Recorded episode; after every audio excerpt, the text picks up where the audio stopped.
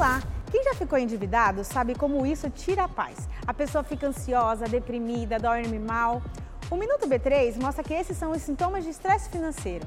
Veja ainda como enfrentar esse problema. O estresse financeiro tem impacto sobre a saúde mental, física, produtividade e também sobre a vida pessoal. Isso tira o foco e pode acarretar em desemprego. É importante identificar a origem desse problema. As redes sociais, por exemplo, funcionam um sentimento de frustração constante, porque alimenta a necessidade de consumir novos produtos. Às vezes é preciso buscar ajuda especializada, mas algumas mudanças na rotina podem ajudar. Interaja com a família e amigos e busque ter qualidade de vida. Também é importante fazer exercício e ter sono adequado. E por último, encare seus rendimentos mensais e faça um planejamento financeiro.